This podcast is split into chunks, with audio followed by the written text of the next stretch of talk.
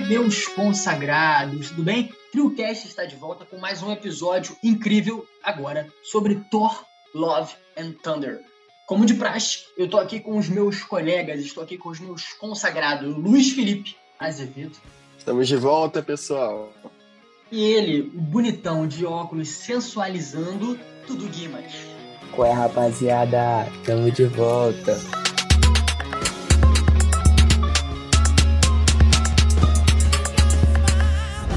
E vamos falar de hoje. Hoje a gente vai falar de Thor, Amor e Trovão. É isso mesmo. O filme do, do herói nórdico chega nos cinemas esse ano, trazendo Chris Hemsworth e Jane Foster. Não, desculpa, Chris Hemsworth. Chris Hemsworth. Chris Hemsworth. Hemsworth Yeah. como Thor.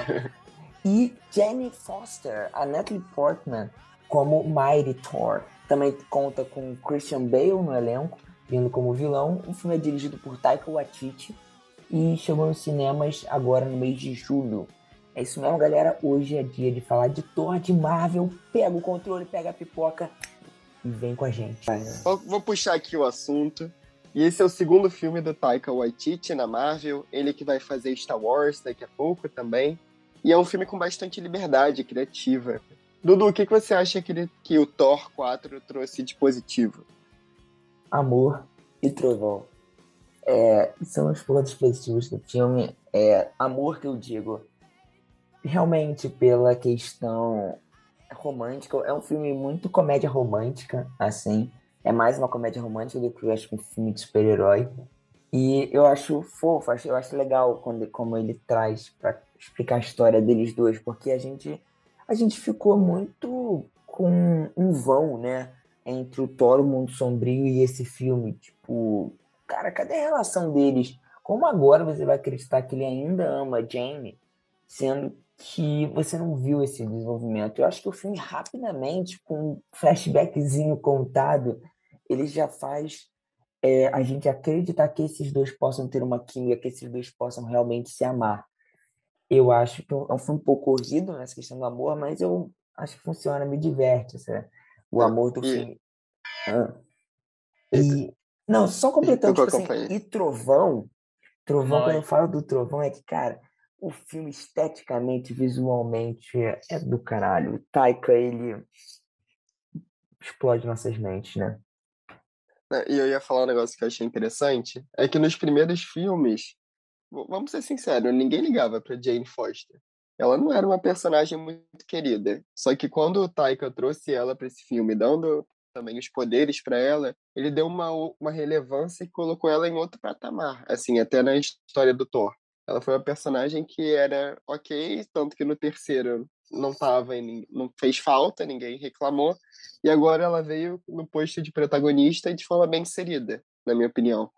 E é, é interessante como é que é uma comédia romântica que tem o objetivo de ser comédia romântica e que diverte, mas só diverte, sabe? Não é algo que eu achei memorável. Ah, seja, ah, Rapidinho, é, a Net, a, pra mim a Jane, ela não é protagonista desse filme. A Jane, Ah. ela é coadjuvante. Pra mim, os protagonistas são muito mais o, o Thor do O Thor e o Gore. Que o Gore. É o Gore, é Gore. Eu confundi o Gore com... É. É, são Não, os dois ah. protagonistas pra mim. A, a Jane, ela é uma co-protagonista, né? Pô, ela é importante. Ela Pô, tem uma mim, ela história é bem importante. no filme. Ela, ela aparece mais do que nos outros dois filmes do Thor. Ela tem um Cara, papel mais importante. É porque ela tem uma trama pessoal dela, mas no sentido do enredo, o que o filme faz com ela é a mesma coisa que fez com o Hulk no Ragnarok. É pro Hulk servir de sustentação de ponte pro Thor. E pra mim, nesse, o enredo dela não é tão é aprofundado em partes, mas ela serve muito mais como alavanca pro, pro Thor do que pra ela em si, sabe? Tipo, ela é muito mais ali a. Sei lá, no final ela vai ajudar ele. Tipo, é sempre ela ajudando. É ele é o herói e ela é. a- Me passa essa ideia de que ela é ajudante, sabe? É como a Valkyria. Mas a Valkyria a gente. A gente entende que a Valkyria é muito menos poderosa do que o Thor. olha, eu até concordo que ela, é, digamos assim, concordo em, em, em, partes, porque no primeiro filme ela foi peça fundamental, isso eu estou falando do primeiro Thor, que introduz ele na Marvel, é, ela foi peça fundamental para colocar nele, no deus nórdico, aspectos humanos, explicar como funciona, como é o funcionamento da sociedade, como é que é a cultura, como é que é a nossa cultura aqui de fato. Então, assim, no primeiro, ela teve papel preponderante, sim. No segundo, que é o Mundo Sombrio, cara, mas é um filme, assim, totalmente desconexo. Tem um cachorro aqui, não sei se dá para ouvir. Mas é um filme, assim, totalmente desconexo, que... Dá para ouvir o cachorro? Dá, mas vai, vai. segue, segue, segue. Caraca, não, calma, deixa eu puxar aqui, rapidão. então é isso, galera. Ficamos é. com os comerciais. Daqui a pouco ele volta. Enfim, é, é, tá barulho aqui, eu fechei aqui, mas acho que não vai ficar barulho não, mas enfim. É um filme, assim, totalmente desconexo, realmente, você, você, não, se, você não tem imersão e a trama dele não é, não é envolvente, sabe? É um filme que passa batido. Aí a gente vai lá pro Ragnarok, com a entrada do, do Taika como diretor e muda totalmente o visual, não só o visual, e é algo totalmente, assim, que é mais explorado, que é mais saturado, de certa forma, é o roteiro do Love and Thunder. Assim, é piada o tempo inteiro, Brad. Eu tava totalmente é, meio que decepcionado com a Marvel depois do Doutor Estranho 2. Por isso que eu até falo, mandei mensagem para vocês quando eu vi o filme, que os 15 minutos de Thor são melhores que as duas horas de, do Doutor Estranho. E assim, é aquele comentário ali, ele sintetiza o que eu realmente senti. Sabe, o filme não abaixa a bola no momento, e o Taika Waititi, ele de fato marca, ele deixa a sua impressão digital nesse filme, que é um filme de comédia, brother. É impressionante, assim. É, é um filme que me divertiu. Nos momentos em que precisava ter um peso naquela cena, eu também senti que é o gore, a atmosfera mudava, a cor, o tratamento da imagem era mais sombrio, a trilha sonora por baixo ajudava muito a construir aquela mise-en-scène em que você se sente mais imerso e não no sentido engraçado da palavra, mas de fato você viu o peso daquele personagem que matava deuses e que mata deuses, né? Então assim, você se sentia naquela atmosfera. E cara, mesmo assim, o roteiro ele sempre se, supera, se superava em piadas, em piadas. A introdução de como foi a vida da Jane Foster e do Thor, cara, eu achei assim maravilhoso. Essa liberdade editorial, digamos assim, no filme me surpreendeu e muito sabe? Depois de do, do Spider-Man No Way Home, eu me senti muito anestesiado com os filmes da Marvel, sabe? E a decepção do Doutor Estranho me fez ficar meio que aéreo a isso. Eu achava que nem ia voltar mais querer ver filme da Marvel ou comentar, fazer essa roda aqui e de fato ser entusiasta falando sobre Thor ou qualquer outro personagem. Homem-Formiga, que é o melhor de todos, obviamente. Mas, sinceramente, cara, voltou aquela chama de falar pô, debater qual vai ser o próximo filme, voltou e, porra, não tem como vocês negarem.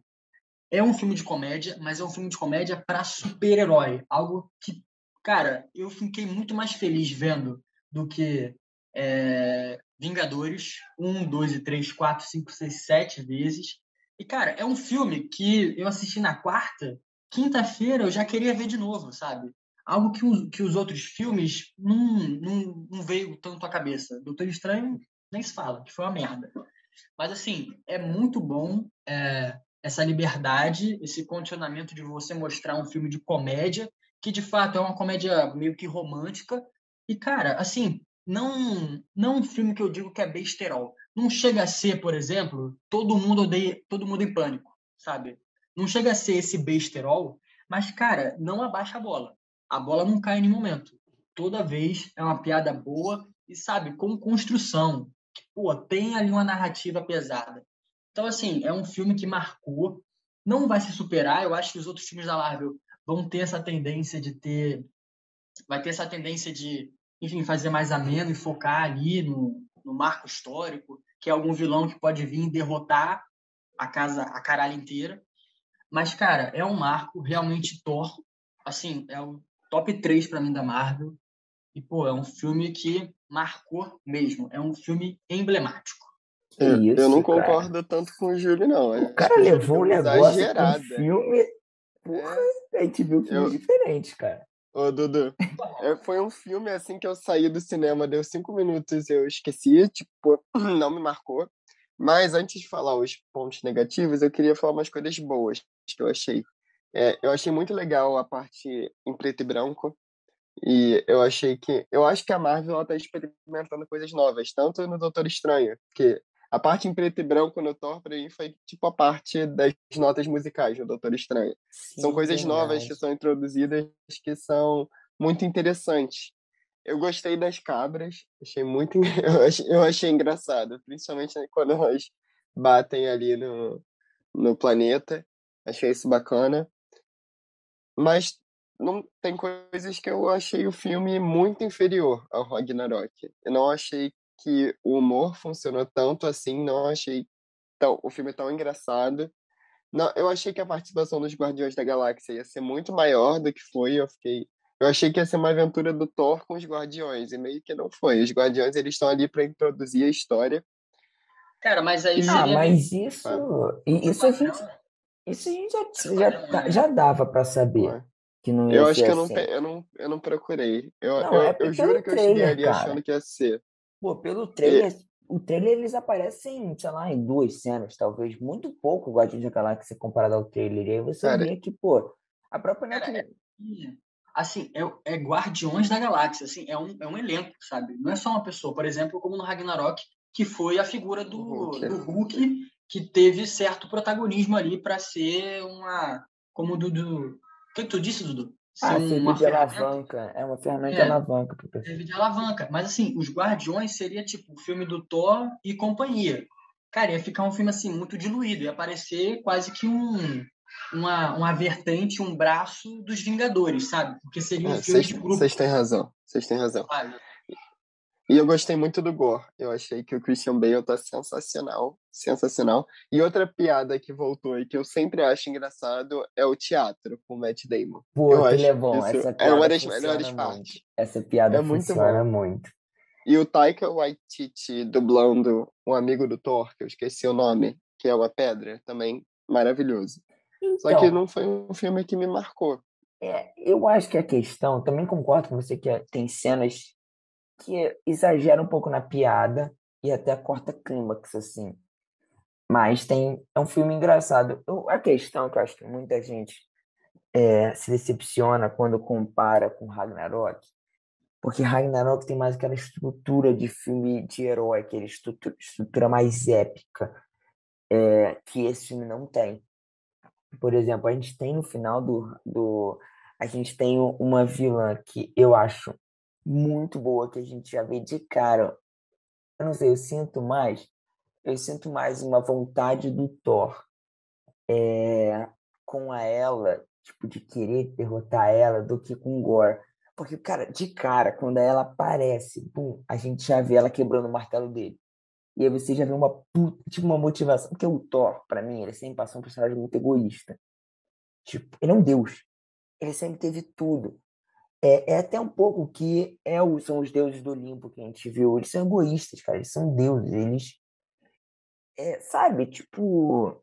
Eles não te, eles querem ajudar, mas dependendo do, de quem tipo, se vai ajudar eles. Tudo bem que a gente entende que o Thor, depois que ele vem para a Terra, ele se torna mais humano, ele tem essa ideia mais de ajudar as pessoas, mas eu ainda continuo achando, eu ainda tendo a achar, pela construção que a Marvel fez, que ele toma atitudes egoístas, porque ele foi Deus por milhares de anos ele ficou na Terra por, sei lá, 10 anos, vai.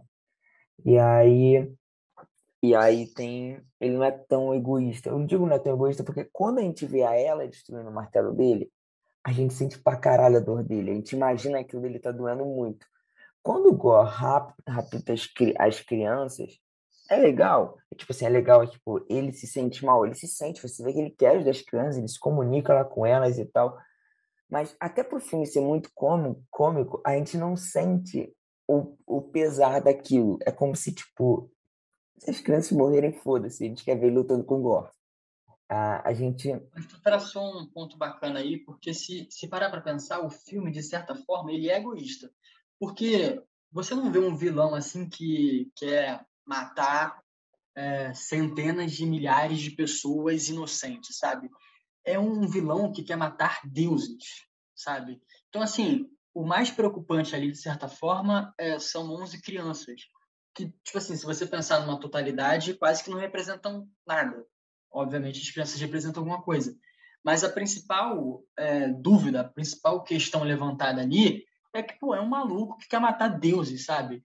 E você vê ali o egoísmo dele, sabe? Esse negócio que você falou da Hela, quando ela destrói o martelo, o Midionir, cara, que realmente você vê o semblante dele diferente. Mas ali, quando ele vê a cena, quando você vê o primeiro impacto dele com o Gore, pô, cara, tu sente que, pô, ele tá com a armadura braba dele, uma armadura, uma armadura pica, e, pô, você não vê ele se intimidar, você não fala, meu Deus, o cara, sabe? Ele encosta aquela aquela espada que mata deuses, ele fala, ah, eu sinto, sinto finas. Então, assim, você vê um deboche, de certa maneira, que na Hela realmente não tem. Obviamente, se você comparar esses dois personagens, esses dois vilões, a Hela tem um peso muito maior, porque, pô, ela destruiu Asgard, brother. A mulher destruiu a porra de um planeta, praticamente. Destruiu uma civilização, sabe? Coisa que não acontece muito aqui. As construções são bem divergentes. E realmente eu concordo Não, nessa e parte Ragnarok tem umas paradas de Ragnarok como filme de super-herói, tá? Tipo, porra, o Thor ele perde um olho, é tipo muito aquela parada de herói, ele tá lutando sem um olho, ele tem aquela cena foda que ele vê que, que ele sente que ele é o deus do trovão, não importa a arma. E aí, porra, e aí o, Lu- o Thor, o, Lu, o Hulk tá lutando com o lobo gigante da Hela e aí o Randall e o Loki também estão lutando com os outros capangas lá, tipo, tentando tirar os- o povo de Arga de lá. Cara, tá- é uma batalha, tipo, uma, uma batalha, não é uma luta, sabe? Tipo, tá acontecendo várias lutas ali. E aquela cena eu acho muito boa do final do, da Bifrost, né? Que eles estão lutando na Bifrost. É muito maneira. E esse filme não tem uma luta, uma cena que. Até acho muito maneiro a parada dele passar o Tem, poder tem para as o preto e crianças. branco. Cara, aquela cena Cara, mas preto e branco é assim, foda. Não Mas é, não dá uma não é emoção, uma né? coisa Aquela emoção. grandona que você fica tipo, caralho, tipo, sabe, você respirar, sua respiração mudar. de- É o que o Júlio falou, tipo, eu não me sinto tão imersivo nessas cenas de batalha, de luta, no quesito super-herói que outros filmes, que o Ragnarok faz sentido. A gente vai sempre comparar com o Ragnarok porque é o outro filme do Taika. Mas eu acho que esse filme, ele, ele é muito comédia romântica, porque, cara, na moral, a gente termina de ver um filme é, como, como comédia romântica do, do Adam Sandler, cara, eu adoro, eu me divirto muito. Eu não esqueço, tá? Mas não é um filme que sai, porra, que filmaço, tipo, roteiro incrível, pá. Não, é difícil. Porque ele, ele foca muito em piada, né? ele foca em muita coisinha assim. Que eu acho que falta um desenvolvimento ali, uma, sabe, uma. Eu sinto que as coisas acontecem um pouco muito fácil, sabe? Tipo, a gente pega esse barco, vamos lá chamar os deuses. Chamamos os deuses, nem- nenhum deus foi. Pegamos, pegamos o negócio do, dos Zeus. Vamos agora pro planeta. Chegou no planeta, deu merda, volta. É, eu, eu tenho uma pergunta. Vocês sabe? sentiram de verdade que o Thor queria ser pai? Ou vocês acharam meio jogado? Do nada ele adotar a criança e foi. Porque Ah. eu não senti esse negócio do Thor ser. Porque na teoria era para ter a explicação de que ele entrando em contato com as crianças, ele sentiu ali a necessidade, ele se sentiu preparado. Eu não achei, eu achei meio jogado assim esse final. Cara, É eu verdade. gostei é, do, do título que terminou, Love, É, and- que deu uma conexão muito mágica, sabe? Que eu não tinha parado para pensar, mas foi um encerramento muito bacana. Você unir essas duas palavras e com aqueles dois personagens ali, sabe? Mas assim, na cena em que acontece de fato a tragédia da Jane Foster morrer, eu pensei em inúmeros finais ali para aquilo acontecer. Eu pensei que a Jane ia sobreviver, ia continuar com o Midionir e que eles iam adotar a menina, sabe? Essa, em algum momento, eu falei, pô, vai ser, vai ser esse, esse, esse final e, pô, vai acabar bem.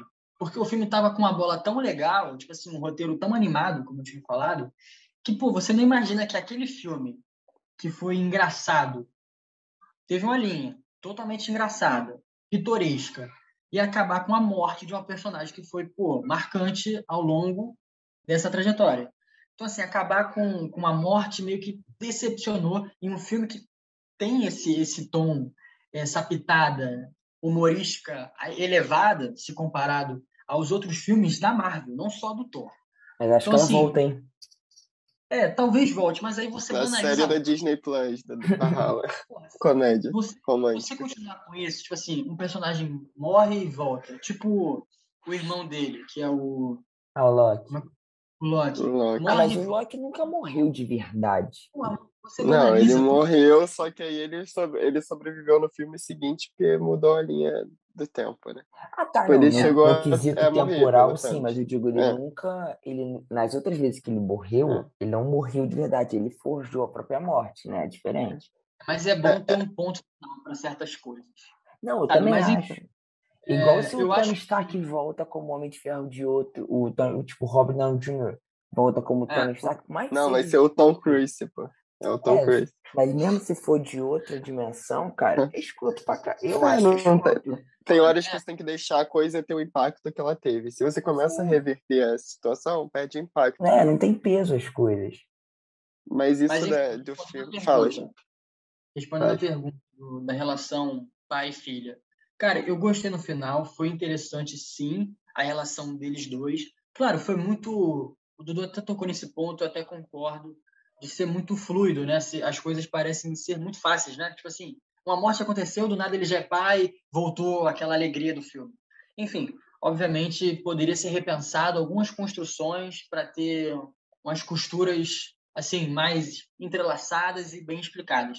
Mas cara, eu gostei sim. Eu acho que no próximo filme talvez essa menina tenha um, um, é, um papel assim bacana de ser desenvolvido, sabe? E é um gancho também para os próximos filmes, sabe? Por exemplo, o Chris Hemsworth não vai ser o Thor para sempre. Então, assim, talvez Mas ele ela quer. subir. É. Ele adora ser o Thor. Enquanto o público for no cinema, ele vai ser o Thor. É, mas, porra, uma hora ele vai morrer, né, galera? Vida real. As pessoas morrem, sabia? Uma hora vai morrer. Ele não, mas, enfim, ele é um deus. É, é, vai nessa. Chris Hemsworth não é. Ele parece um Ah, Deus. ele é. Ele é muito gato. Pô, cara, porque esse cara ficou grande pra esse filme. Gente, caralho, ele já era não. forte nos outros. Nesse filme, o cara tá muito forte, cara. Puta cara, tá correto. Mano, não, o, a... o, Thor tá bem mais forte. Não só é. o Chris Hemsworth. Eu acho que o personagem Thor, ele tá muito então, forte então, nesse cara, filme. Justamente. É, é, é, mas assim, tá bem mais forte que o normal, na verdade. Ele Sim. quebrando. Na primeira luta lá, ele com as duas pernas assim abertas. E o Thor não era. Ah, mas é, assim, aquilo é muito engraçado. É, mas tipo assim, é. se você pensar no O Thor tá mega power. Pô, se tu olhar os braços, cara, o, o calibre da veia dilatada. é. Caraca, meu irmão. Ele é forte de perna, mas assim, o ombro dele tá muito largo nesse filme. Cara, não. É impressionante. não, tá, tá bom. E galera, para as considerações finais. Quero ouvir Cara, você, Luiz. Deixa eu só, só, trazer a parada fala, do, do, ah, do pai, porque ah, eu acho que o, que o filme ele tem uma parada legal que é um filme do tipo, apesar de ser uma comédia romântica, é, uma, é um filme também que ele tenta muito desenvolver o Thor em si, o Chris, né? É, porque é meio que essa parada desse vazio que o Thor sempre sentiu. O Thor, cara, ele. Cara, entre nós é o personagem que mais sofreu da Marvel toda, assim, no quesito perdas.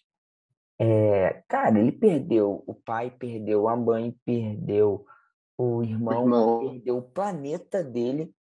tipo, ele perdeu a alma dele, que era, porra, quase que um filho dele. Tudo bem que ela voltou agora, mas pô, é, ele sentiu pra caralho. A gente sente essas coisas. Ele perdeu muita gente. É, o Thor, ele veio de uma depressão, né? Porque nos, nos últimos filmes você via que ele tava depressivo, que ele tava, engordou pra caramba. É, ele tinha perdido a, a, então, a essência dele. Ele tinha esse vazio. objetivo.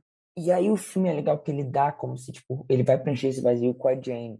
Só que, cara, a vida não é assim. E às vezes não é o vazio, não é aquilo que a gente acha que vai preencher, que vai preencher às vezes é uma coisa inesperada que vai chegar de última hora que vai preencher o vazio da sua vida. E é uma coisa que eu achei legal isso. Mas realmente poderia ter sido construído de alguma forma, até uma imagina uma parada de que ele não queria ser pai. sabe? Uma parada dele não querer ser pai e no final ele meio que barra se sente obrigado, mas ele se apaixona. Sabe aquelas coisas bem de filme que a gente tá acostumado, tipo, treinando papai, todos esses filmes, tipo, que o cara descobre que é pai e aí ele se apaixona no final pela filha, sabe? E aí, por ser pai e tudo mais. Eu acho que poderia ter desenvolvido melhor, mas eu gosto que fechou, fechou a questão do Thor, de que agora ele tá, tipo, completo, né? Ele não tem mais esse vazio no coraçãozinho dele. E é, com isso a gente pode, né, ir para as considerações finais e para nossa nota, né? Cada um dá a sua consideração final, a sua notinha, para a gente encerrar. Pô, esse episódio terminou muito filosófico, né? Caraca, gostei, mano. Muito bom. Viu, não é só uma comédia romântica. Não é, é, só uma comédia romântica. Se você pensar no significado das coisas, é... tem muita coisa bacana ali de refletir no filme do Toda vez que eu gravo vocês, eu percebo a gente traça uns caminhos assim bem maneiros. Aí cada um tem... É. é cada um vê uma diferente, né? É. Vou, vou, puxar aqui minha nota, pode ser? É, Thor 4, para mim, não é melhor que o Ragnarok, mas eu gosto da liberdade do, do Taika Waititi de explorar. Gosto de ser uma comédia romântica, achei diferente dos outros filmes da Marvel. Eu, eu até achei a cena do Thor com a Jane, assim, de longe, de longe me lembrou um pouco o início do WandaVision. Não sei porquê, mas me lembrou um pouco. É, assim, eu vou dar uma nota 8, 8,5. Foi um filme que eu gostei, mas que depois de eu ter saído do cinema já não, não chegou a me impactar, não fiquei pensando sobre. Tanto que eu não odeio igual o Multiverso da Loucura, igual o Júlio. Tipo, para mim ainda foi melhor do que o Thor. Porque o Thor foi um filme que eu gostei, que eu assisti, que eu achei leve, mas eu não achei que ele desenvolveu ou teve desdobramentos a ponto de eu querer ficar pensando nele. Para mim foi um filme que só me divertiu. Então vou dar um 8,5. Pode ser?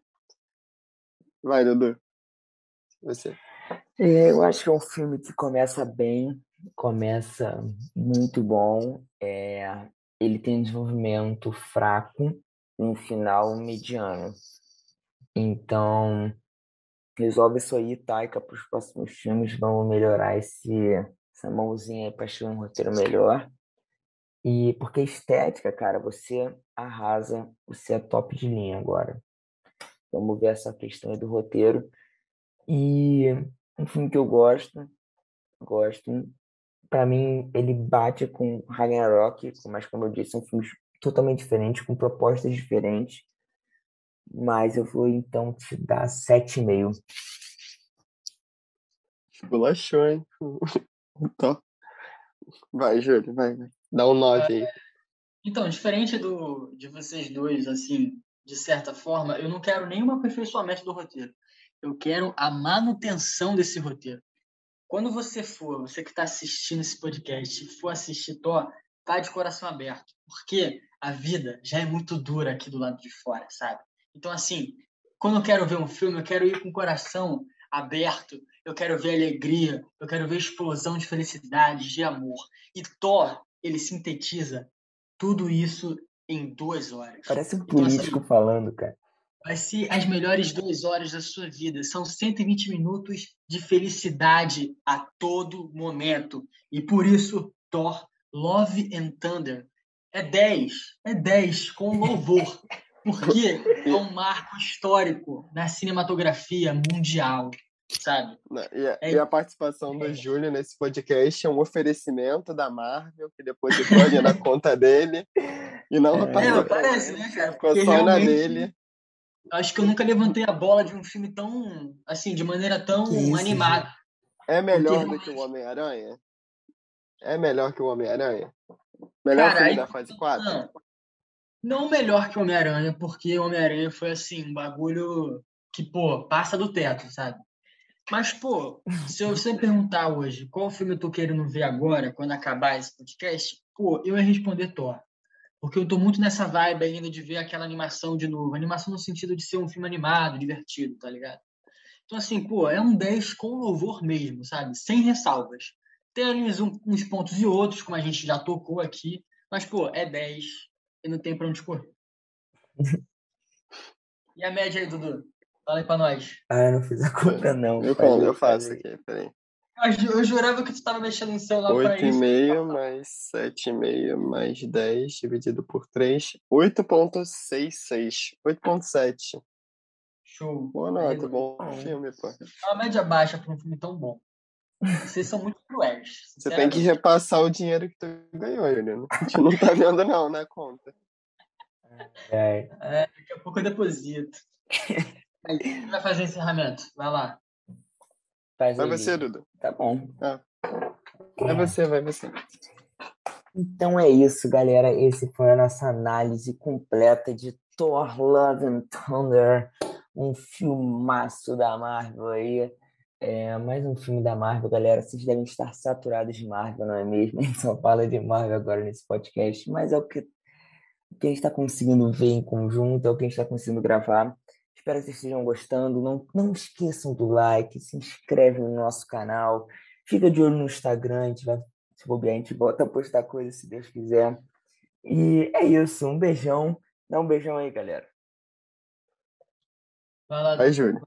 Ah, um beijo pra todos. Vai, um Júlio. beijo pra Um beijo. você. Desejo uma boa noite. Que você seja muito feliz na sua jornada. Daqui a pouco a gente tá de volta, tá? Um beijo. Caraca, ele é muito galanteador, não dá com ele. Ma- ma- Manda uma cantada aí do Vai Dar Namoro, vai. Vê se você Caraca, passaria. pô, combina Aí comigo. coloca o Casimiro na edição assistindo, Dudu. Coloca o É, Casimiro assistindo. Um Vai, vai. de início. Toda vez que eu visse você, opa, cadê eu? Você Encerra, é encerra, memada? É, Hum, apaixonei. Tá, galera. caraca, cara, é muito bom, meu irmão. O que um filme de amor não faz? Estamos todos Caraca, amorosos e thunderosos. É é isso aí. muito bom. É isso aí, rapaziada. Beijo.